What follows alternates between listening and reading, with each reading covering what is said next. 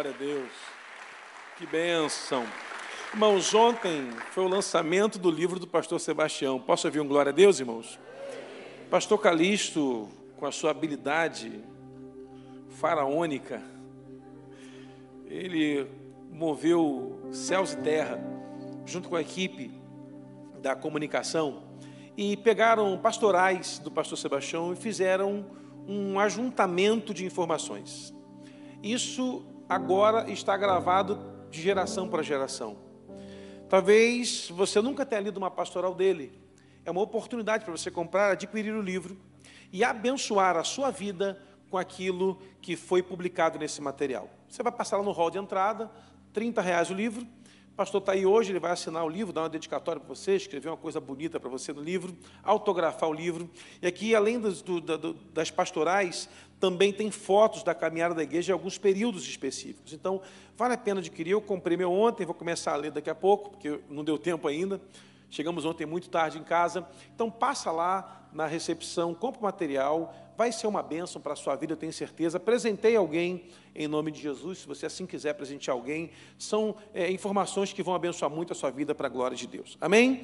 Quero agradecer aos irmãos ontem também que trabalharam em prol do retiro dos adolescentes. É, não só quem comprou a pizza abençoou muito, mas como aqueles irmãos que faz, fizeram a pizza, assaram a pizza, serviram a pizza. Irmãos, eu já trabalhei em cantina de igreja, eu já trabalhei em tudo em igreja, só não fui diácono e, e não trabalhei no Ministério de Mulheres. Agora, no restante, eu fiz tudo, já fiz fantoche. Em peça teatral, eu nunca fui Jesus nem Davi, eu já fui Golias, já fui o diabo, já fui Judas, já fui o Caim matando o Abel. Eu acho que o pessoal do teatro não gostava muito de mim, né? Eu já fui tanta coisa. E aí, e eu sei como é difícil cantina de igreja, irmãos. O povo ficou aí lá no estacionamento, passando pizza até tarde, servindo, depois tem que limpar aquilo tudo. Você pode aplaudir o Senhor por esses voluntários que trabalharam, irmãos, é tão bom. Porque para todo esse momento acontecer, alguém chegou mais cedo para pelo menos acender a luz. Então, sem voluntários, a igreja não avança. Então, você já está sendo convidado a servir de alguma forma na igreja e a gente vai ter capacitações para isso futuramente.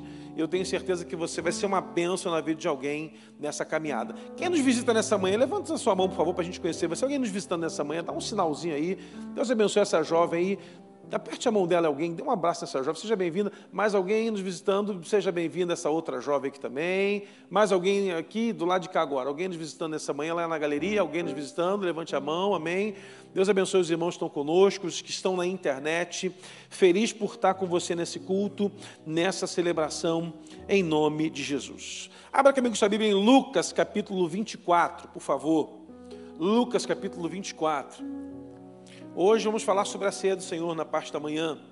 À noite, o tema da palavra é níveis de batalha. Você que está passando por uma crise, uma luta, uma dificuldade, talvez você esteja batalhando da maneira errada. Então, nós vamos, nesses próximos três domingos à noite, ministrar sobre esse tema, níveis de batalha, para que você entenda, na ótica que a palavra nos ensina, como devo me comportar diante de uma crise espiritual que eu estou passando. Às vezes a gente está guerreando com nossos braços, com o nosso intelecto, com a nossa força, com o nosso conhecimento, com os nossos recursos, perderemos todas as batalhas. Deus vai te levar para um nível para que você possa batalhar numa atmosfera diferente e alcançar aquilo que o Senhor tem para a sua vida em nome de Jesus. Posso ouvir amém? Então, à noite, 18h30, você pode estar aqui também para cultuar conosco e ser ministrado nessa área, níveis de batalha. Lucas 22, 24 conta, conta-nos a história da ressurreição de Jesus e também quando ele aparece a dois homens que caminhavam a caminho de Emaús. Irmãos, é interessante, foi feita uma pesquisa no Brasil, e eu sou da área de marketing, então eu gosto de pesquisa, porque pesquisa encurta o nosso trabalho. Quando você vai montar uma empresa e você não sabe o potencial da região onde você está se estabelecendo, você corre o risco de investir a coisa certa no lugar errado. Então, tem muitas empresas que, para começar, elas já fazem logo uma pesquisa de campo. Botam lá uma grana em pesquisa ou desenvolvimento de produtos para aquela geografia e para aquela região. Então, por isso que pesquisa é importante. E na caminhada da igreja, de tempos para cá, desenvolveram algumas pesquisas para entender a estratificação da igreja brasileira. Hoje, a igreja brasileira tem mais pessoas afastadas da igreja local do que congregando numa igreja local. É interessante isso. Nós somos, é, pela, pelo último censo, que ainda não foi atualizado, aproximadamente quase 30 milhões de cristãos protestantes no Brasil. Posso ouvir amém? Só que 50% desse povo está fora da igreja. 50% desse povo, por algum motivo, alguma circunstância, por qualquer coisa que seja, não caminham mais na comunhão na sua caminhada de fé. E fazem-se estudos para se entender o que está acontecendo com o povo que professa a fé em Jesus, mas não conseguem passar é, tempo na caminhada da comunhão da fé. Nós sabemos que a santidade, irmãos, ela possui três pilares: uma vida de leitura da palavra, posso ouvir amém? Uma vida de oração, posso ouvir amém? E o terceiro, e não menos importante, é um tempo de comunhão com os santos. É aqui dentro que nós aprendemos a nossa caminhada de fé. É quando eu estou aqui passando por uma adversidade e, por exemplo, o pastor Daniel me traz o testemunho dele e fortalece a minha vida. É quando eu estou aqui sentado no culto e a pastora Meg vai trazer uma palavra e abençoa a minha vida. Quantas vezes não vai ser eles fazendo isso, mas serei eu fazendo. Irmãos, muitos e muitos momentos da nossa caminhada com Cristo, o nosso crescimento espiritual não foi no culto, mas foi nos corredores. Quando alguém te abraçou, quando você não sabia nem o que era. Eu fui pregar numa igreja, irmãos, cheguei naquela igreja, tinha lá uma pessoa com uma blusa escrita assim: Posso te abraçar? Aí eu fui lá e abracei o varão que estava na porta, abracei a irmã também e entrei. E aí eu perguntei ao pastor, por que, que esse negócio de posso te abraçar? Ele falou assim, ah, teve uma experiência aqui muito forte. Falei, qual foi? Uma irmã teve um sonho de que tinha que criar na igreja o ministério do abraço. Falei, pô, ministério do abraço, irmão? Amém. E essa irmã, ela fez camisa, fez crachá e ficava na porta abraçando pessoas. E num dia, para a glória de Deus, uma mulher passou na porta da igreja e entrou. E essa irmã abraçou. E aquela senhora chorou por muito tempo. Levaram essa moça senhora para uma sala. E a senhora disse: Eu entrei aqui nessa igreja. Eu estava indo cometer suicídio e resolvi entrar nessa igreja. E tinha uma pessoa na porta me oferecendo um abraço. E enquanto eu abraçava essa irmã, a senhora quer cometer suicídio, eu ouvi uma voz falando: Não está na hora de você morrer. Cristo é a vida que você precisa. Talvez, irmãos, você vai curar alguém abraçando alguém nessa manhã, em nome de Jesus.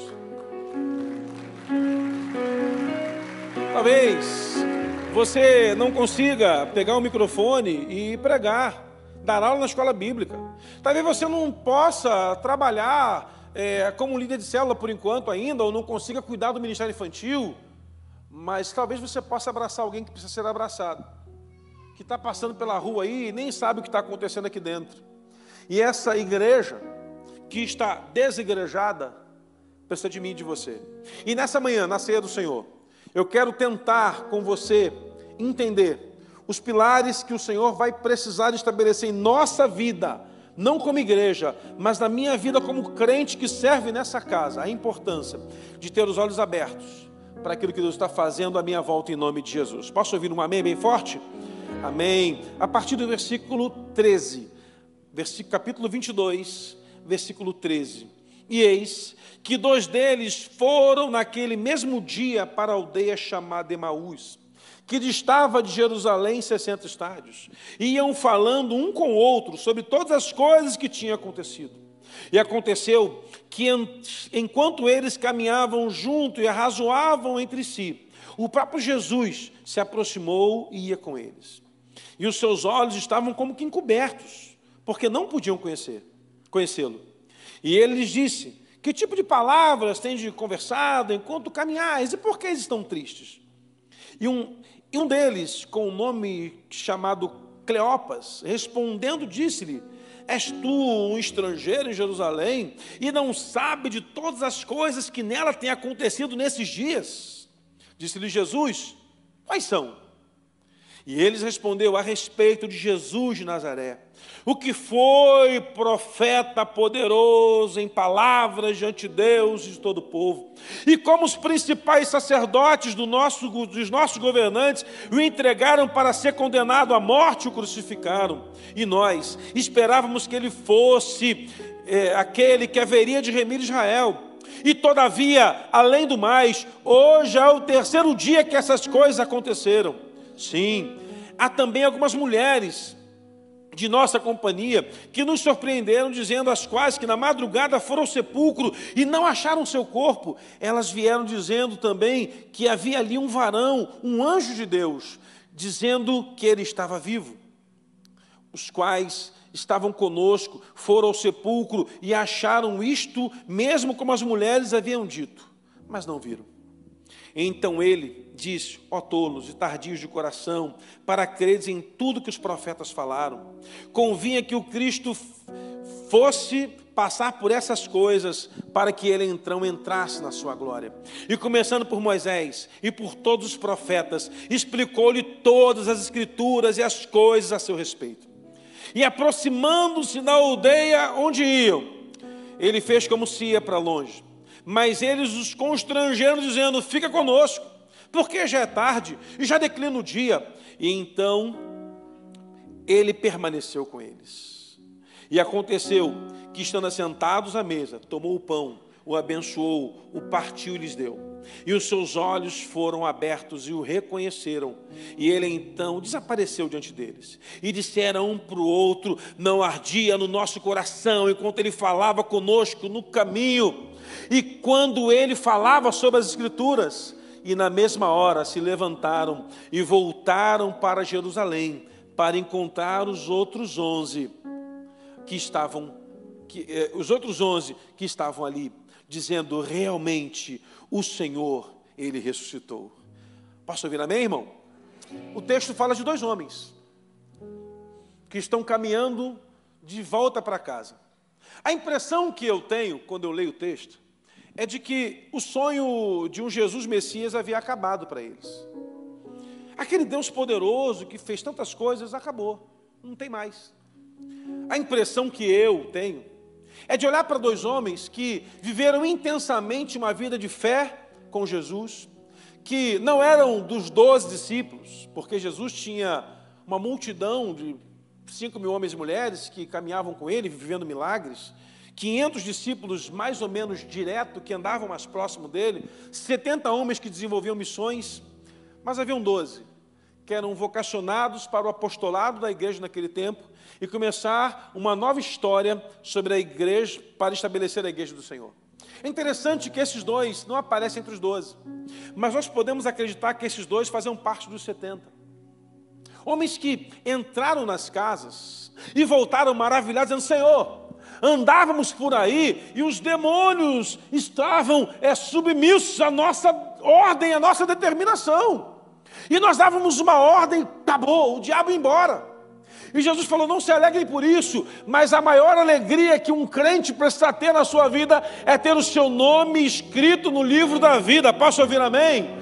Essa é a nossa maior alegria, de que um dia fecharemos os olhos aqui na terra e abriremos os olhos na Nova Jerusalém, pisando em ruas de ouro, porque a promessa vai se cumprir na minha vida, na sua vida e em toda a nossa família, em nome de Jesus. Você deve aplaudir bem forte o Senhor. Esses dois viveram experiências, irmãos, que eu não vivi. De ver morto ressuscitar, de ver pão ser multiplicado no monte, de ver Jesus curar enfermos, restaurar pessoas.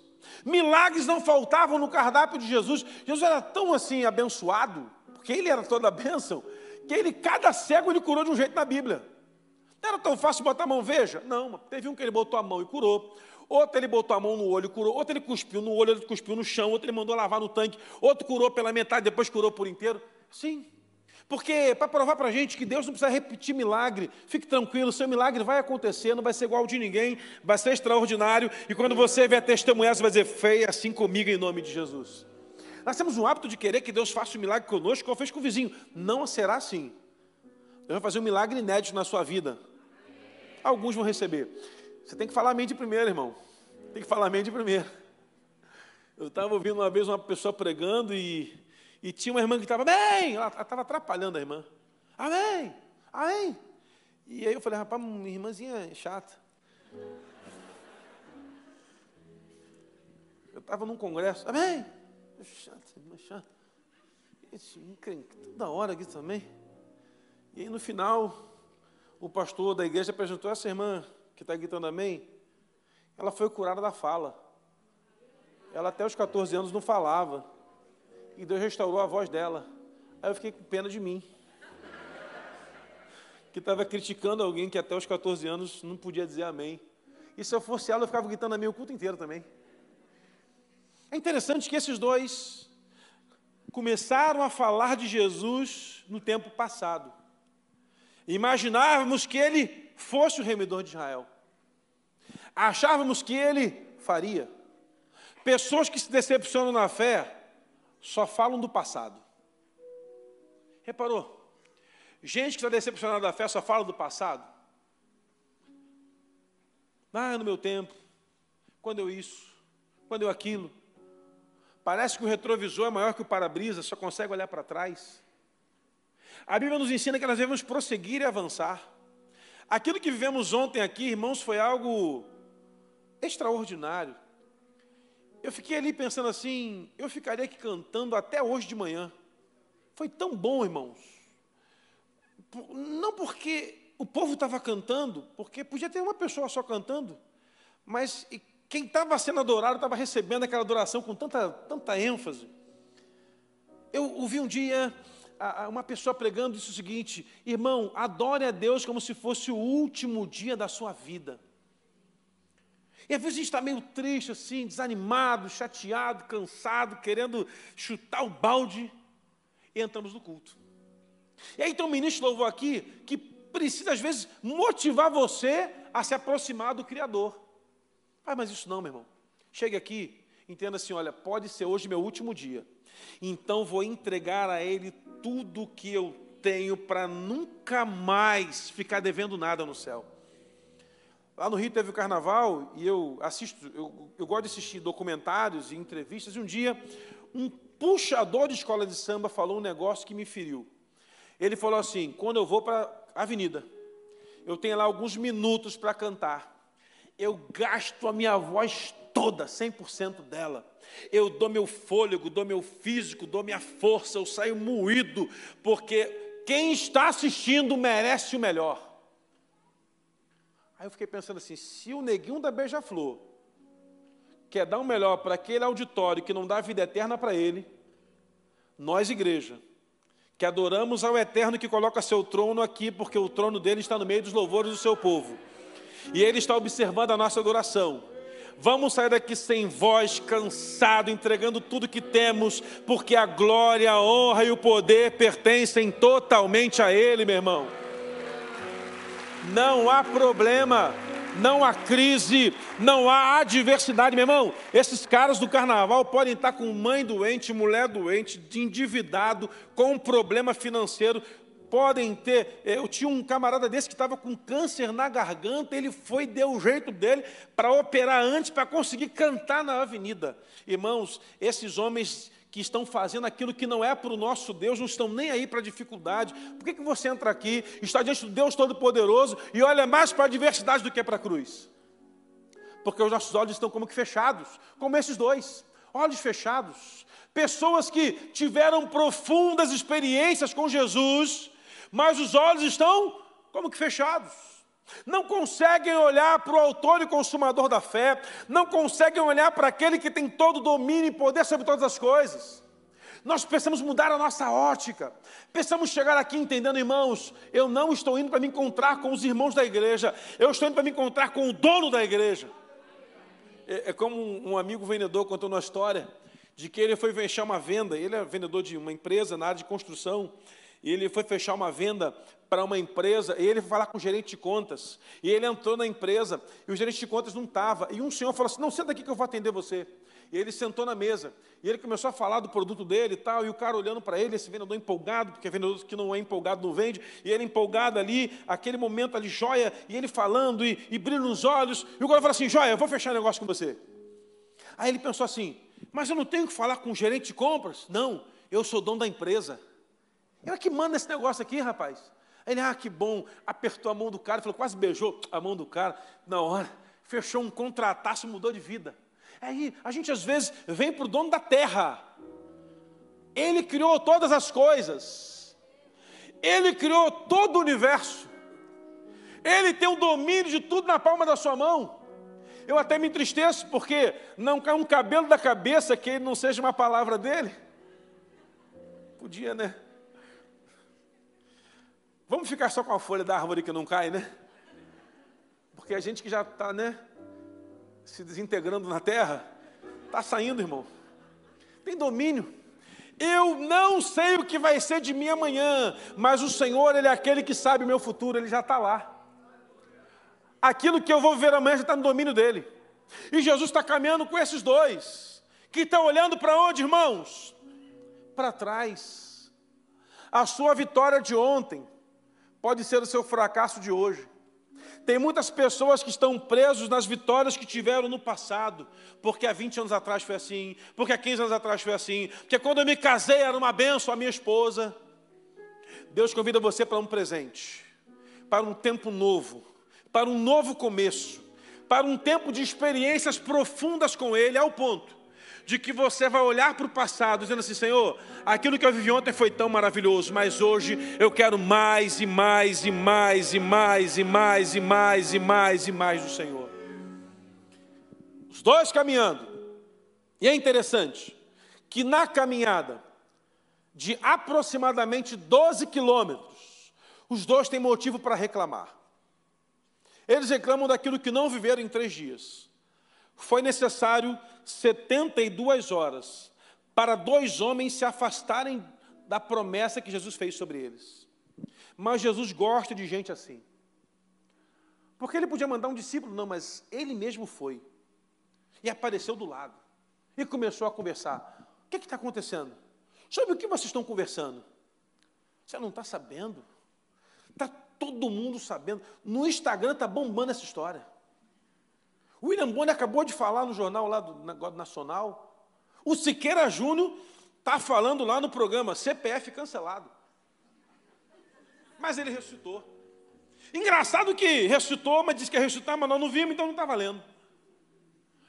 As irmãs foram lá, Viram que ele ressuscitou, tinha um varão anjo lá na porta, devia ser um anjo de branco lá na porta. Tá, por que procurais entre os mortos o que vive? Só que nós não vimos, então não vale. Ele não apareceu para a gente, estamos mal. São pessoas que não valorizam as experiências dos outros.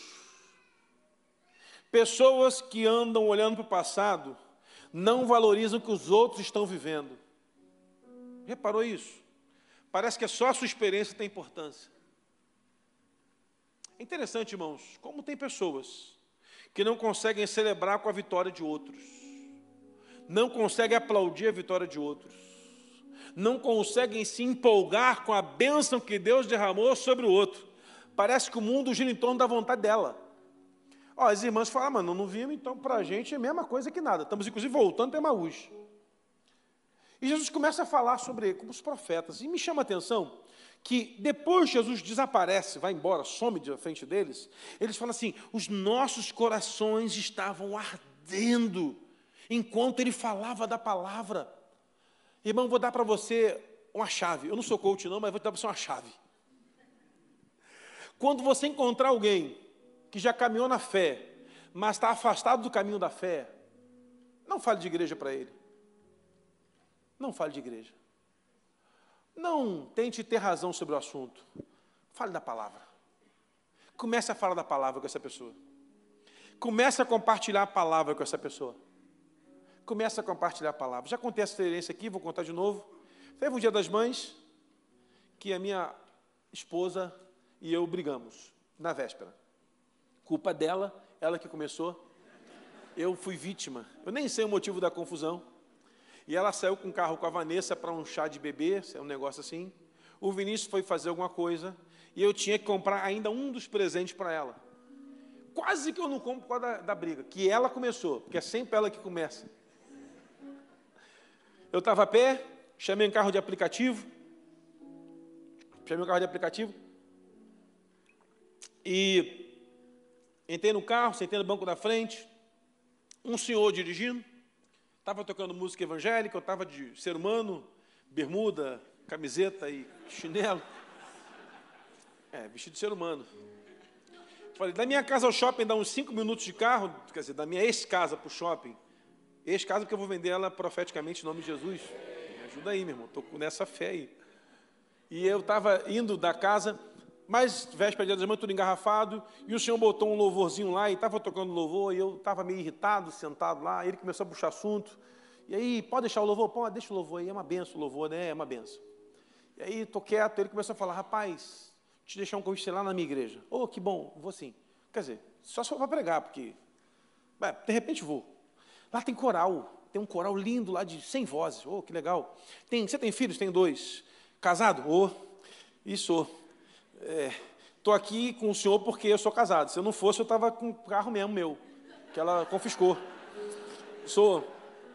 E ele começou a falar que a igreja dele tinha ministério infantil, trabalho com criança, trabalho com casais, retiro de criança, coral, tinha banda, tinha tudo.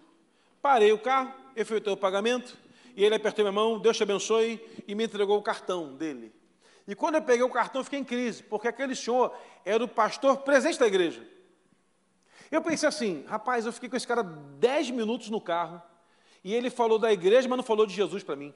Dez minutos. Irmãos, a igreja não muda a vida das pessoas. O que muda a vida das pessoas é o poder do evangelho que a igreja carrega. As pessoas entram nesse lugar porque elas encontram pessoas que foram transformadas pelo Evangelho e ouvem de Jesus, e aí, por estarem aqui, se agregam à congregação dos santos porque foram transformadas. E eu fiquei chateado com aquele pastor. E fui lá, comprei o que tinha que comprar, voltei para o ponto do ônibus, e eu, sinceramente, irmãos, eu não sei qual ônibus eu pego para ir para casa. Eu estou assim, qual ônibus que eu pego aqui para ir para minha casa? Aí fiquei pensando, gente, mas qual ônibus que eu pego? Não sabia, porque, né? Aí, aplicativo de novo. E aí ia pegar o táxi, pegar o aplicativo, um rapaz encostou com o carro. Estava tocando pagode. Sentei falei, pode botar na rádio de crente? Ele, por favor. Ele botou. Eu falei assim para ele, aí, tudo em paz? Ele, é, mais ou menos. Como é que está com Jesus? Aí o cara, eu afastei. Falei, pô, é agora, né? Foi mulher, né? Tá na cara, meu irmão. Essas músicas aí de chororô que você estava ouvindo só podia ser mulher mesmo. E Jeová travou o trânsito, falei, vai pela Dutra que é mais rápido. Não, vai por fora porque demora mais. Travou o trânsito eu fui pregando Jesus para esse cara. Pregando Jesus para o cara. Você fazia o que na igreja? Eu tocava violão, vai tocar lá na minha igreja agora, em nome de Jesus. Deus vai restaurar a sua vida, amém? Você mora em onde? Tal lugar, peguei o contato desse cara. Peguei o telefone dele. Parei na porta de casa. Quer entrar para alguma coisa? Não orei por ele, falei, você tem que voltar para Jesus agora, aqui no portão, amém? Amém, orou, confessou, vai lá pedir perdão ao mulher que você feriu, e Deus vai mudar a sua vida em nome de Jesus, cara, amém? Bom, ele foi embora, peguei o contato dele, passei para um pastor que é vizinho de onde ele morava, fui pregar nessa igreja, irmãos, o aniversário da igreja, quem estava no altar com violão? E a mulher dançando, pastor, essa aqui é minha esposa, tinha acabado tudo, você deu aquela palavra, mudou. Irmãos, nós somos igreja onde passamos. Nós somos a voz que restaura vidas por onde fomos.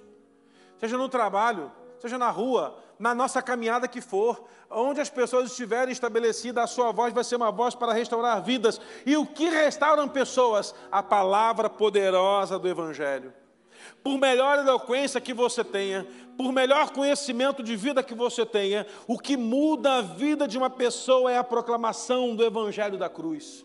E Jesus começou a falar dos profetas. E começou no Moisés, porque teve um homem que foi colocado num cestinho e foi levado do rio abaixo, e a mulher do faraó, a filha do faraó pegou e salvou, e esse homem libertou Israel, e o coração começou a queimar. E aí teve a muralha de Jericó que caiu quando o povo deu as voltas. E aí teve o profeta isso, o profeta aquilo, o profeta aquilo. Agora imagine, irmãos, uma hora de caminhada, 12 quilômetros, não nas pistas que temos aqui, pistas muito piores, sem zero asfalto, zero saneamento, ruas de pedra, ruas de terra, ruas de barro. Enquanto andavam, a poeira ia subindo, aquele, aquele, o sol se pondo e escurecendo, já chegando à noite. Enquanto aqueles homens iam andando, aquela poeira se levantando e Jesus falando daquilo que foi acontecendo. Eu imagino que havia momentos que Jesus devia diminuir a velocidade só para continuar botando mais um pouquinho de braço naquele coração. E quando ele chega na casa, ele fala: Vamos, embora. Não, não vá. Por favor, fique. Porque o Senhor carrega as palavras que nos transforma.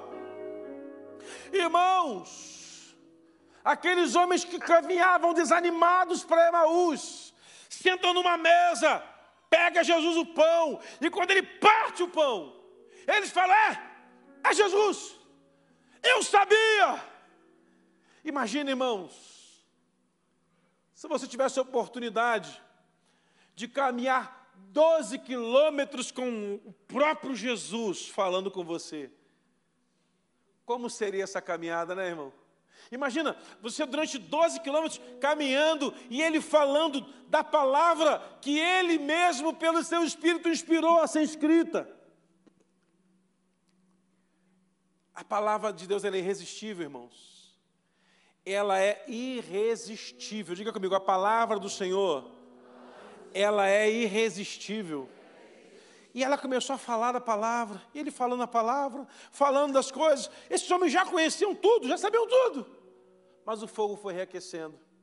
Eu quero dizer para você, irmãos, que nessa semana, Deus vai colocar na sua boca a palavra certa, para você reaquecer corações que estão apagados, serão reacesos no poder do nome de Jesus.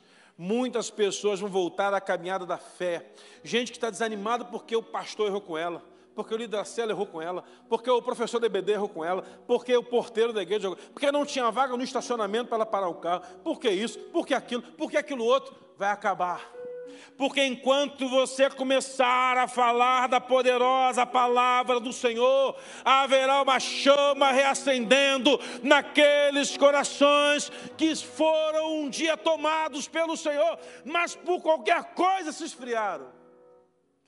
Irmãos, eu estava um dia no hospital fazendo uma visita, e eu estava lá sentado na minha hora, esperando a minha hora de entrar.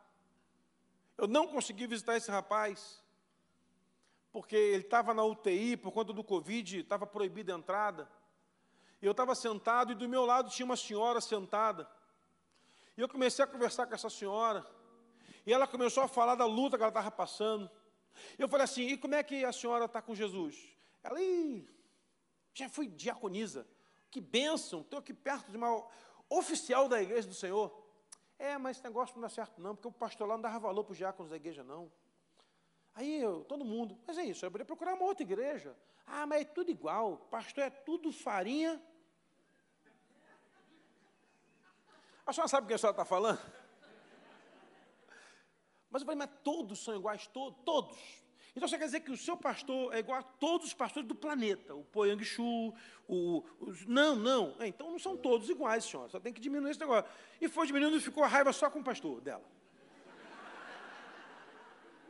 Porque o ferido na igreja acha que todo mundo é culpado pela sua fraqueza espiritual, né? Ah, mas eu ia cantar no coral, mas aí eu sou desafinado, o, o, o regente não deixou eu cantar. Óbvio, irmão, não tem jeito. Ou você vira pastor e canta desafinado, porque aí ninguém pode tirar, porque ó, se, se cortar o som já viu. Ou você aprende a fazer aula de canto na escola de preparação de músicos aqui da Alameda. Não tem um negócio assim? Escola, como é que é o nome da escola? E volta às aulas 14 de março você já vai fazer aula de canto lá e você já vai cantar no aniversário da igreja em, em, junho. É assim que funciona, irmão. E comecei a conversar com ela. E eu falei assim para ela, minha irmã, vamos fazer o seguinte, vamos resolver isso aqui agora. Eu também sou crente, sou da igreja. Se o seu pastor estiver sentado aqui, nessa cadeira, o que a senhora falaria para ele agora? E aquela mulher falou assim: Eu falaria para ele que o que ele fez comigo me envergonhou muito perante toda aquela congregação. E eu falei para Deus que nunca mais eu colocava os pés na igreja. Aí eu falei, por uma vergonha de um líder, você vai abandonar o autor e consumador da fé? E ela começou a chorar. A senhora mora onde? Bem longe de onde eu morava. Aí já vai o download, pastor conhecido perto, né? E o meu medo, se o pastor conhecido perto foi o pastor que feriu a mulher. Eu nem quero falar o nome dele, falei, nem precisa. E aquela senhora, irmão, estava ali mal, quebrada, porque a igreja também é lugar que fere pessoas. A gente, às vezes, irmãos, querendo fazer o nosso melhor, acabamos destruindo algumas pessoas. E eu falei para ela assim: se a senhora quiser, eu vou com a senhora nesse pastor, sento na mesa com ele, a gente faz uma ceia, nós três. A senhora pede perdão a ele. Mas foi ele que errou comigo. É o primeiro princípio. No Evangelho não há certo e errado. Há aquele que se humilha e o que não se humilha. E ela falou: Não, não precisa. Eu vou procurar uma outra igreja. Qual é a sua igreja? Aí eu falei: Se eu falar que é batista e foi um pastor batista que matou a mulher. Eu sou da igreja batista. Ah, não, eu sou da outra. Eu falei. Aí, tem um amigo meu que é pastor ali perto e deu os contatos. Eu, eu era vice-presidente do Conselho de Pastores. Está eu lá no conferência do Conselho de Pastores, para pregar. Olho na porta. Irmã Margarida, ô oh, pastor, se o senhor falasse que o senhor era pastor, seria mais fácil. Eu, quando vi a sua foto, falei: é ele. Eu pensava que ele era um anjo.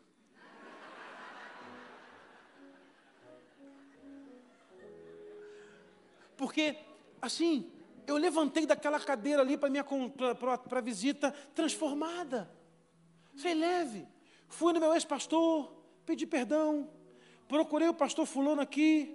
Estou servindo aqui na igreja, como diaconisa. Meu marido estava com uma doença séria, gravíssima. Talvez até por somatizar essa crise toda, porque foi ele a esposa junto. Teve alta do tratamento médico. Estamos aqui servindo aqui na igreja. E eu fiquei pensando, eu podia estar sentado naquela cadeira, como um crente parado, olhando o WhatsApp, conversando com alguém, fazendo qualquer coisa. Mas um dia eu ouvi uma pessoa dizer: se, o, se, Deus plantar uma pessoa ao seu lado, é porque ela precisa compartilhar, ouvir da palavra do Evangelho da cruz. Abra sua boca, irmão. Pastor, não sei o que falar. Profetiza. Ezequiel não sabia o que falar, mas o Senhor falou: então profetiza, filho do homem. Eu nem sei o que profetizar. Então você começa assim, osso, junta com osso, já começa a profetizar, irmãos.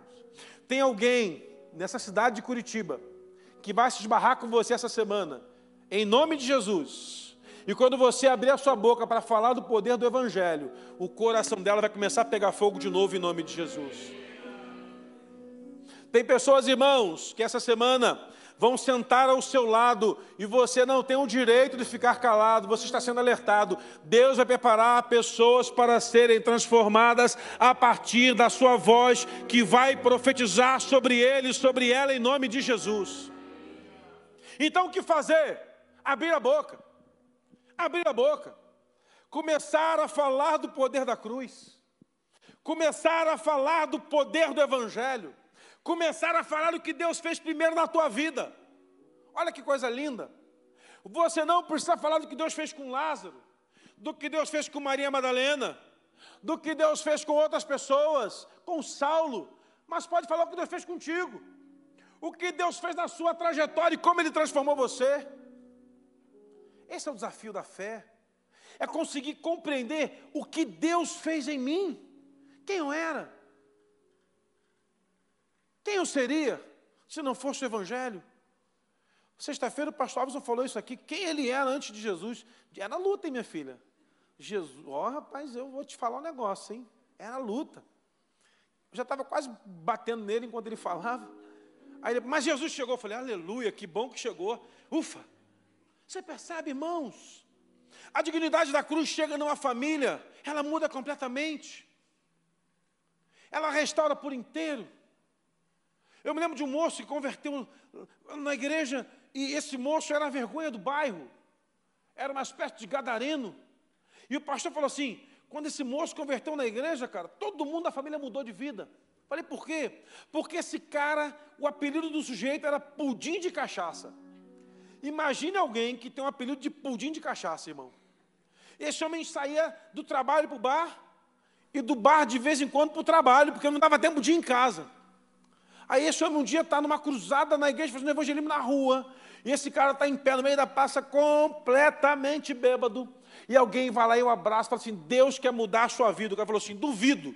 Eu falou, duvida não, porque Deus muda, mudou a minha, começou a contar do testemunho desse irmão, que era o evangelista, que era também um outro pudim de cachaça do mesmo sabor, e começou a falar para ele o quanto Deus fez a obra, fez a obra, fez a obra, e aquele moço falou assim, eu vou voltar na igreja amanhã.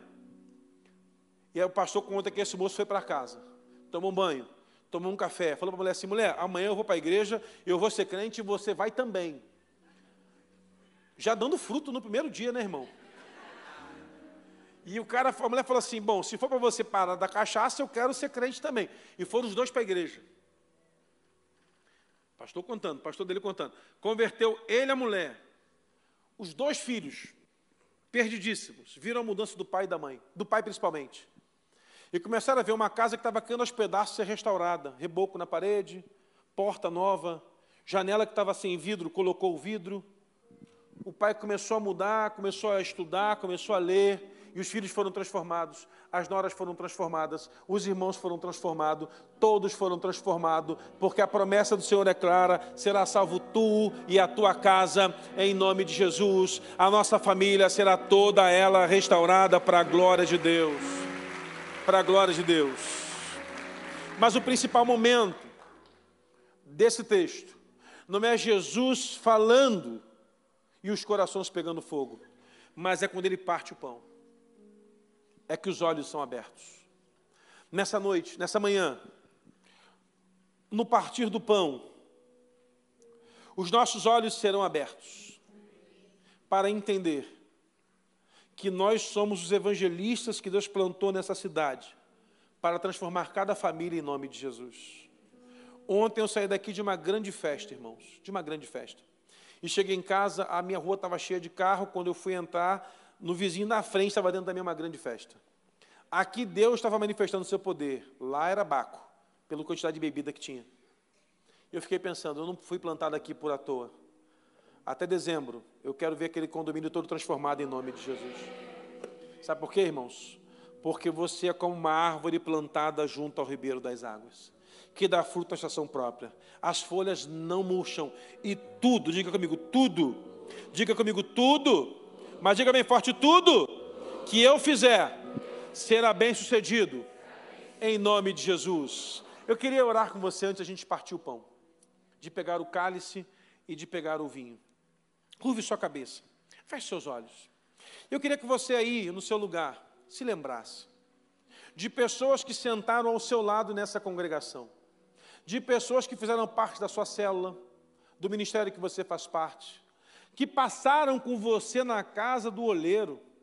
Olha que maravilha, vai ter casa do oleiro no mês que vem, tanto de homens quanto de mulheres. Você tem que se inscrever, irmão, você tem que se inscrever. Você não pode ficar de fora. Lembrar de pessoas que talvez ficaram no seu quarto na casa do oleiro, que foram com você para retiro de carnaval, retiro da igreja, retiro de jovens, de adolescentes, mas agora, irmãos, está longe da fé, está longe de Jesus.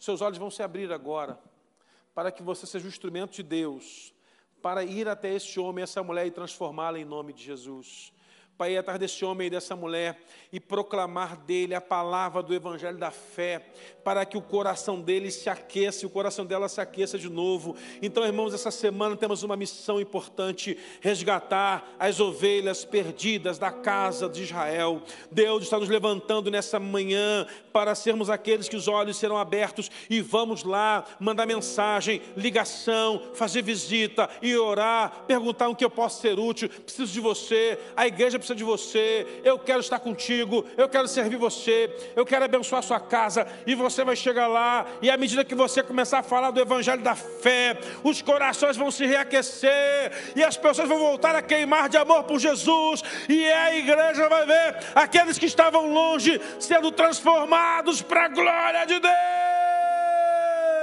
Deus. Senhor, coloca nos corações os nomes, Pai Coloca nos corações e na mente, Pai, pessoas, pessoas que serviram conosco na recepção, que serviram conosco no estacionamento, que serviram conosco, Pai, na liderança, pessoas que caminharam com a igreja em vários aspectos e níveis, Senhor. Começa a reacender o fogo já de agora. E usa a nossa vida, Pai, no nome de Jesus. Em nome de Jesus. Em nome de Jesus. E ao partir o pão, os nossos olhos se abrem, reconhecemos quem tu és. Deixa Deus usar a sua vida, meu irmão. E ao som da sua voz, Deixa Deus usar a sua vida para abençoar vidas, os irmão. nossos corações queimam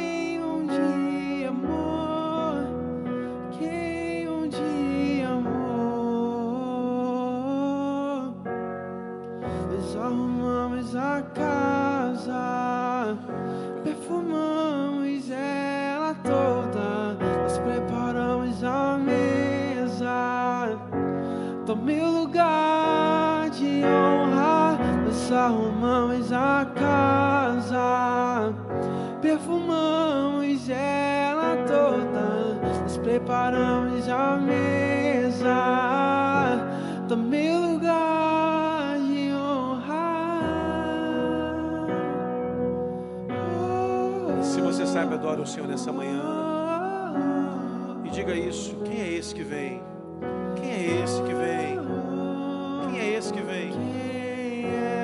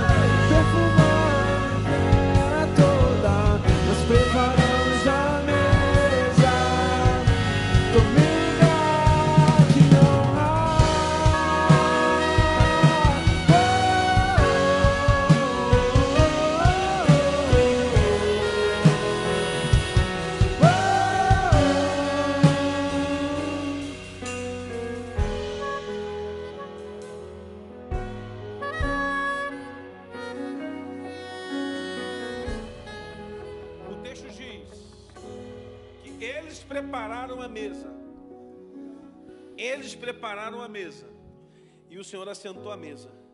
Somos nós que criamos o ambiente para a manifestação da glória de Deus. Eu crio o ambiente e Ele faz o resto.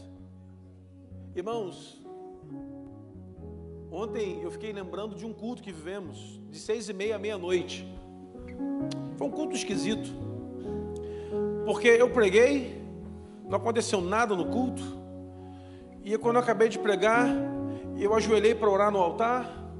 E a minha esposa começou a cantar uma música lá. E eu fiquei ajoelhado por uns 40 minutos no altar. E quando eu levantei, não tinha mais todo mundo lá cantando e a igreja inteira na frente chorando, um mover de Deus. e Deus começou a transformar vidas e tal, e foi uma coisa maravilhosa, e foi uma noite que eu nunca tinha vivido antes, e a gente ia cantando, cantando, cantando, cantando, e do nada entrou uma senhora na igreja, com uma belina velha. Pensa numa belina que é um pedaços. Entrou ela na igreja e falou assim: Deus mandou vir aqui dar uma palavra para o senhor. falei, para mim é, quem é a senhora? Eu, não, eu vim lá da igreja tal, eu nem sei onde eu estou. Deus falou assim comigo, vai. E ela foi com o carro. E ela entrou na rua da igreja, 11 da noite, viu a igreja falou: É aqui que Deus quer falar. E essa mulher me entregou uma palavra que eu estava pedindo de Deus uma resposta há uns três anos. Ela falou comigo e foi embora. Eu falei assim: Senhor. Ela entrou no carro e eu fiquei olhando assim, aquela senhora, falei, meu Deus, essa mulher, eu não sei nem quem é. E ela tinha mais outras duas senhoras e sumiu. Nunca mais vou ver, só no céu, em nome de Jesus. Eu falei assim, Senhor, nós preparamos a mesa. E o Senhor parte o pão.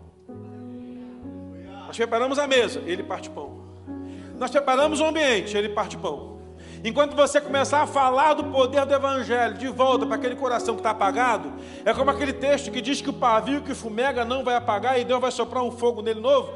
Você vai começar a falar e essa pessoa vai começar a reaquecer. Você preparou a mesa e ele vai partir o pão, ele vai romper o ambiente e você vai ver de volta aquele seu familiar, aquela pessoa que você tanto ama aquela pessoa que serviu com tanta destreza nessa casa, não só voltando a servir ao Senhor, mas voltando a servir ao Senhor com alegria, em nome de Jesus. Pegue o pão, por favor. Pegue o pão.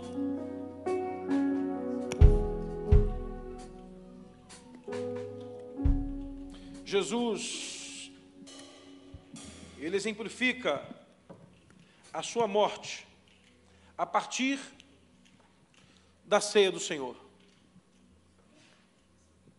Alguém não pegou o pão e o cálice? Levanta a mão aí que a gente vai levar até você. Os diáconos levar. Alguém não recebeu o pão e o cálice na galeria?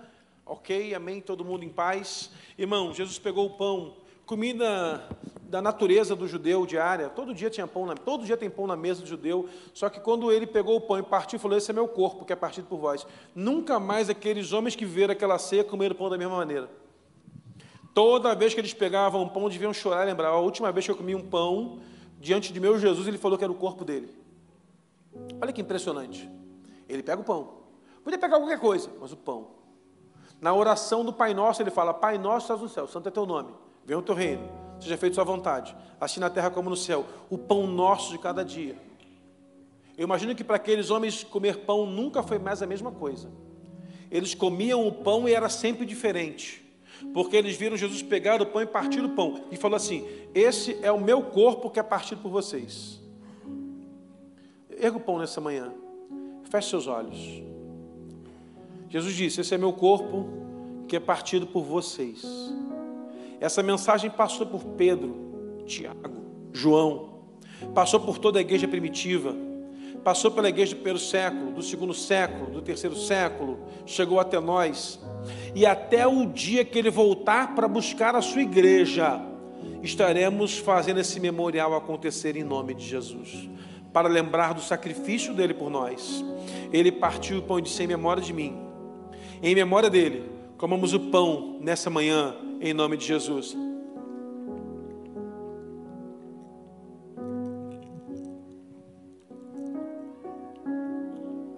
Depois de haver ceado, ele pegou o cálice, o vinho. Na verdade, era um suco de uva, porque estava perto da Páscoa e não podia ter fermento e vinho, e, e sem fermento o vinho vira suco de uva. Simples assim. Ele pegou aquele vinho que não tinha fermentação nenhuma, porque 40 dias antes da Páscoa não podia usar fermento. E disse: Esse é o meu sangue derramado por vocês. Toda vez que Pedro, Tiago, João, Felipe, Bartolomeu, André, Judas, o não Iscariotes, eles olhavam para é, um cálice com vinho e pensavam: o sangue dele foi derramado por mim. E de geração em geração a igreja faz isso. Ele pegou aquele vinho e disse: Esse é o meu sangue derramado por vós. Bebamos o vinho em memória ao nome de Jesus. Eu quero que você curve sua cabeça agora e diga: Deus, usa a minha vida. Abra os meus olhos para que eu encontre pessoas perdidas, em nome de Jesus. Um dia eu ouvi um grande pregador dizer: que toda mensagem pregada no altar do Senhor requer uma resposta daquele que a ouve. E eu quero te fazer um convite, irmãos, um desafio, a ser um missionário vocacionado pelo Senhor nessa manhã, a procurar corações que estão se apagando a chama, para liberar uma palavra de fogo e o coração recender em nome de Jesus. Eu quero dizer para você, se você nessa manhã quer ser essa ferramenta do fogo do céu, para reacender chama em corações que estão apagados. Eu quero te dar a oportunidade de você sair do seu altar, vir ao altar do Senhor, seu lugar, ajoelhar aqui e falar: Senhor, pode me usar. Eu não estou nem aí, eu quero ser usado pelo Senhor. Eu vou atrás, eu vou buscar, eu vou lá, eu vou chegar junto, eu vou bater na porta, eu vou visitar, eu vou essa semana vai ser diferente. Eu vou declarar na vida de quem um dia serviu, eu vou atrás dos perdidos, eu vou atrás de quem desapareceu, eu vou atrás de quem está desanimado. Eu sei que está difícil, mas eu vou lá. Se você, esse missionário, vem para o altar do Senhor, diga: Senhor, eis-me aqui, Deus, eu quero ser usado. Eu vou ser a ferramenta do Senhor. Pode me usar, Senhor. Sem reserva, você pode sair. Se você está na galeria, desce. Ajoelha aqui embaixo. A unção está aqui. A resposta sai do altar. Você eu, eu vou lá, eu vou lá, Senhor pode me usar. Eu não sei nem falar direito, mas eu vou lá. E na força do Senhor, eu vou declarar palavras de restauração e eu vou trazer de volta aqueles que estão perdidos e não tem nem mais opção. Mas eu, Senhor, serei usado. Se você não pode ajoelhar, você senta no, no chão aí. Se você não puder sentar, você deita. Mas vem para cá, irmão. Aqui é o seu lugar. Você pode se colocar de pé você Quero dizer para você uma coisa, meu irmão. Você agora, você pode colocar de pé onde você está. Você agora está comissionado em nome de Jesus. Você agora está comissionado em nome de Jesus a sair desse lugar agora. Está autorizado a buscar corações perdidos e restaurá-los para a glória de Deus. Você agora é o evangelista dessa casa. Você agora é o missionário que o Senhor levantou nessa manhã. E você vai ser um restaurador de vidas em nome de Jesus. E onde você passar e houver alguém que aposta toda a fé, quando você abrir a boca e começar a falar as verdades do Evangelho de Cristo, eles serão transformados em nome de Jesus. A igreja concorda com isso, amém? Estenda sua mão para cá, meu irmão, você, e diga assim comigo: meu Deus, e, diga bem forte, meu Deus, esses irmãos que estão no altar do Senhor serão os maiores ganhadores de almas que essa cidade já viu, e passarão em lugares onde as pessoas abandonaram a palavra do Evangelho, e quando eles abrirem a boca, as pessoas serão transformadas, em nome de Jesus. Aplaude e glorifique bem forte o nome do Senhor, aleluia. Se você está nos visitando pela primeira vez e deseja se tornar parte dessa igreja, lá na frente tem um stand de integração. Você vai passar lá e vai dar o seu nome ao povo da integração. Se você nos visita, vá lá também. Nós queremos receber você. Deus te abençoe, irmão. Até a noite, 18h30, estaremos aqui falando sobre níveis de batalha.